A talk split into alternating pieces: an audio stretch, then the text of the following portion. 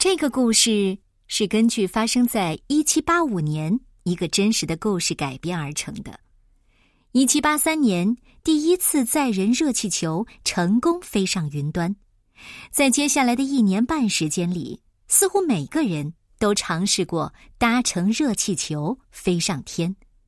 意大利人、苏格兰人、男人、女人，甚至是一只绵羊，都有过美妙的。云端之旅，但是还没有人能够从一个国家飞到另一个国家。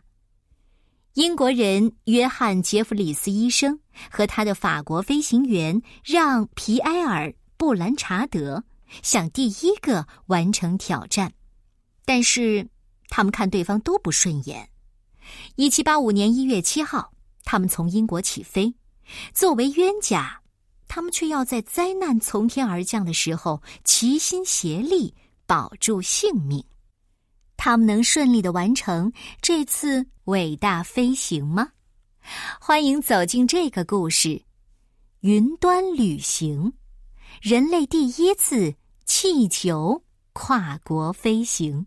作者是曾经获得凯迪克金奖作品《寻找维尼》的绘者苏菲·布莱科尔。以及美国的马修·奥尔尚，由童话翻译，中信出版社出版。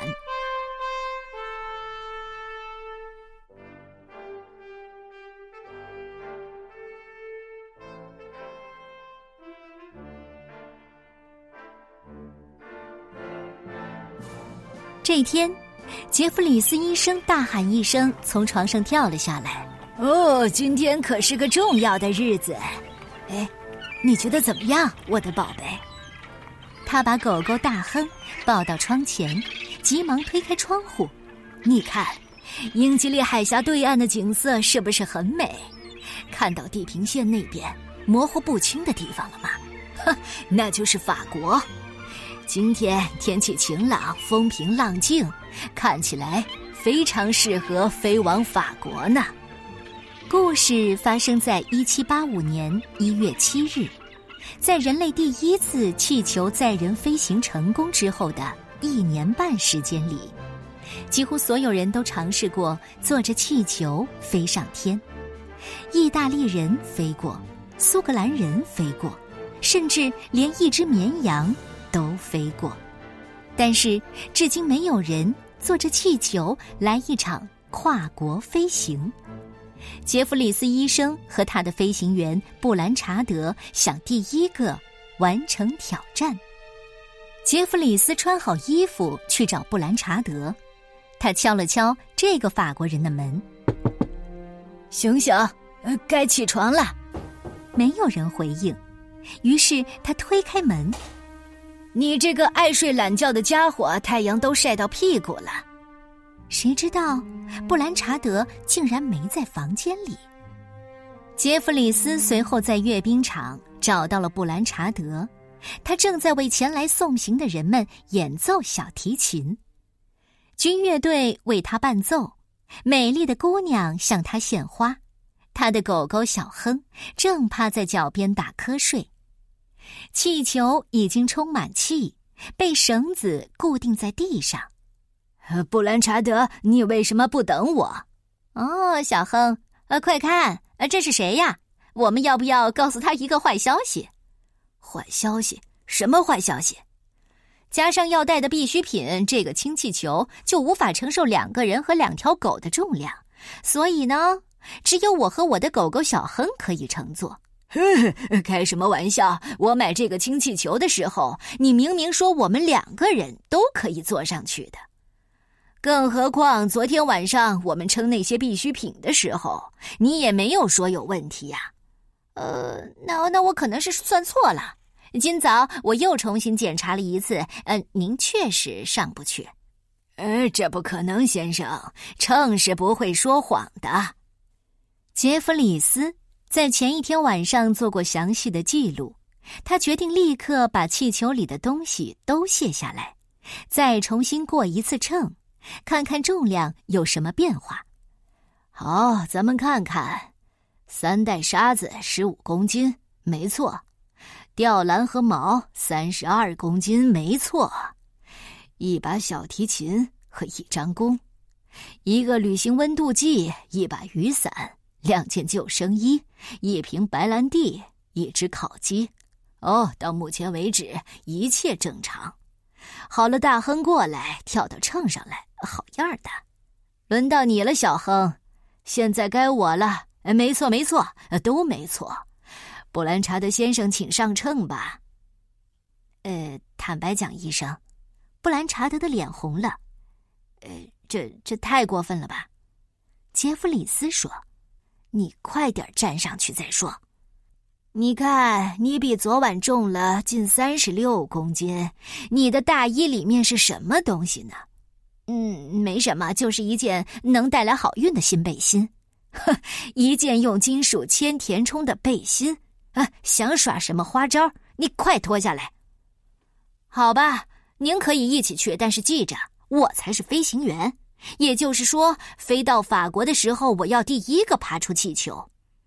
布兰查德先生，不客气地说，如果没有我的钱，根本就不会有什么可供飞行的氢气球，所以必须是我第一个爬出去。好，咱们走着瞧。好，走着瞧。布兰查德把吊篮重新装好，杰弗里斯把随身带的必需品搬上了气球，很快就到了起飞的时间。一个士兵高喊着，献上了一面英国国旗，为杰弗里斯医生欢呼三次。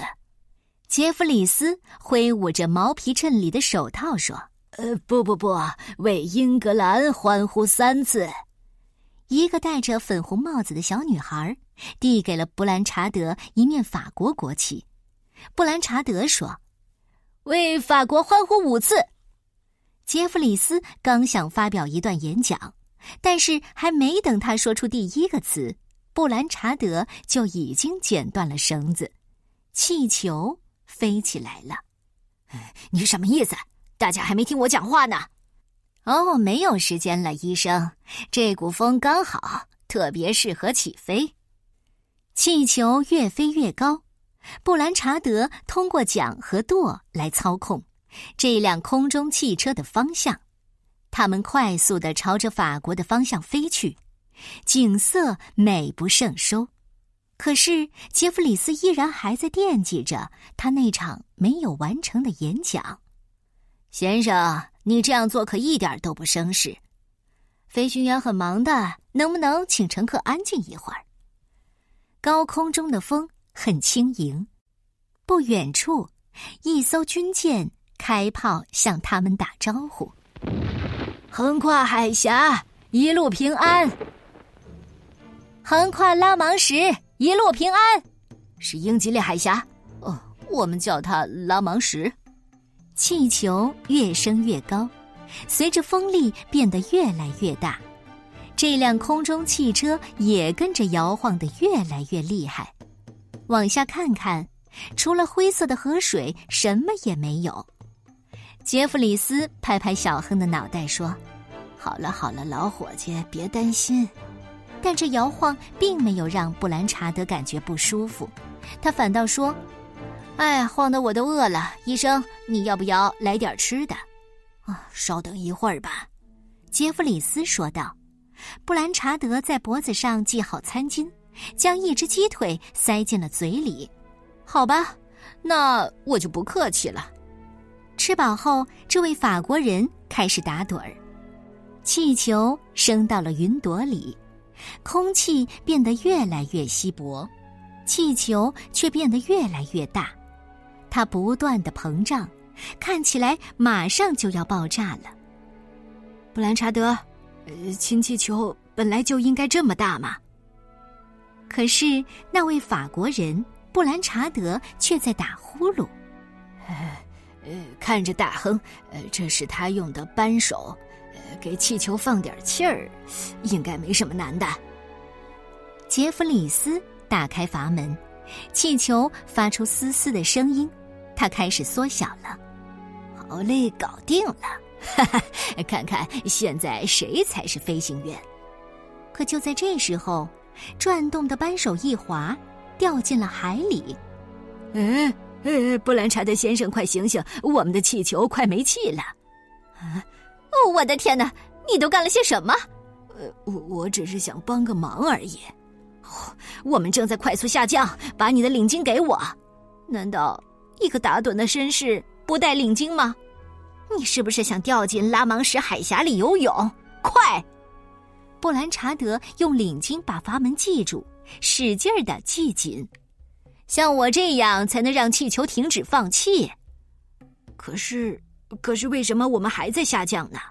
啊，呃，因为我们太重了。快，医生，把沙子扔下去。杰弗里斯赶紧把它们全部扔了下去。可是氢气球依然在下降。他们又扔了小提琴和弓。旅行温度计和雨伞，布兰查德大声喊道：“再扔点东西，继续扔！”桨、舵、锚，一个接着一个被扔了下去。杰弗里斯吓得快要哭了。我们快要落水了，还有什么没扔的？布兰查德问。还还剩下一些装饰。在扔了吊篮上的丝绸垫子和金流苏之后。他们开始犹豫，要不要扔掉国旗？啊，真的要这样做吗？我我想，我们现在只能这样做了。飘在空中的两面国旗像两只自由飞翔的彩色小鸟。杰弗里斯说：“没有东西可扔了。”布兰查德说：“还剩我们的衣服。”接着，他们真的脱掉了上衣、鞋子、夹克、裤子。除了内裤，这些全都被扔进了海里。布兰查德说：“该穿上救生衣了。”哎呀，好像我把我那一件也扔下去了。哎，好吧，好吧，那现在我把我的这件也扔下去吧。杰弗里斯看着布兰查德，布兰查德也看着杰弗里斯。呃，你叫我约翰吧。你叫我。让皮埃尔，他们握了握手。翻滚的浪花拍打着吊篮，海水漫过藤条。突然间，杰弗里斯想出了一个好主意：让皮埃尔，我们必须得逃走了。不不，约翰，我们应该留在气球上，至少在救援队到来之前，它能够让我们漂浮一段时间。不不，我我我不是这个意思。你上一次小便是什么时候？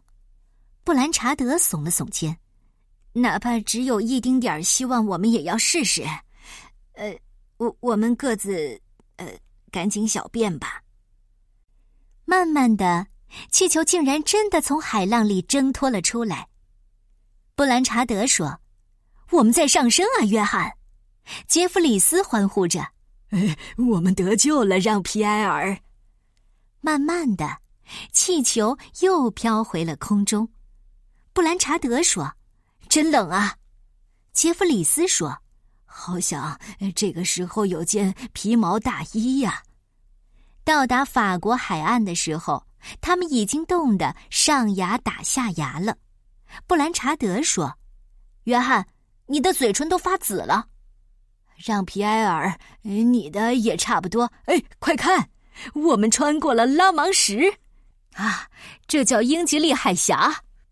这片土地如此美丽，一大群人赶来迎接他们。杰弗里斯说：“哦，看那大亨，我们飞到法国了。”布兰查德说：“哦，我们回家了，小亨。”可是那两条狗蜷缩在吊篮里，睡得正香呢。呃，好吧，我感觉是时候降落了。呃，您是飞行员。让皮埃尔先生准备降落到哪里呢？我我想应该就在这儿吧。是风把我们吹下来的，赶紧了，约翰，我们就要撞到地面上了。氢气球摇摇晃晃的从一个树杈跳向另一个树杈，最终，杰弗里斯伸出手臂抱住了一根树枝，布兰查德赶紧把气球里的气全部放掉了。这辆空中汽车停稳后，所有人都兴奋地欢呼了起来。杰弗里斯和布兰查德完成了第一次跨国飞行，他们是大英雄。嗯，好吧，呃，多么特别的着陆方式！你干得很漂亮，让皮埃尔。哦，不对，呃，是我们配合的很好。我想我们该爬出吊篮了，飞行员。呃，您先来。那怎么行，医生？看看我把您的气球搞成什么样了。呃，那就一起出去。好，一起出去。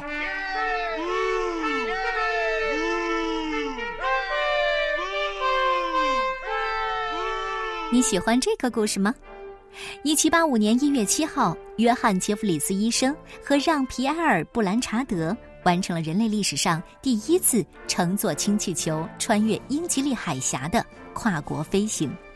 在这之前，他们已经搭档着飞行过一次，从伦敦飞到郊区，那是一场平淡无奇的短途飞行。杰弗里斯医生出生在美国波士顿，但他把自己看作是英国人。他曾经在美国独立战争时作为志愿者为英国皇家海军服务过，此后一直背井离乡在英国生活，直到1789年才重返美国。他对氢气球飞行几乎一无所知，可是却为这项冒险投入了很多的金钱。刚好相反的是，让皮埃尔·布兰查德对飞行很在行。他负责提供氢气球，并且给他充好氢气。布兰查德喜欢尝试各种新鲜的飞行方式。他为氢气球设计了一对翅膀，就像船桨一样。他的空中汽车还有一个舵，就像一艘船似的。因为在一七八五年，大家都觉得大气层是由液体组成的。遗憾的是，这两个男人相处的不太好。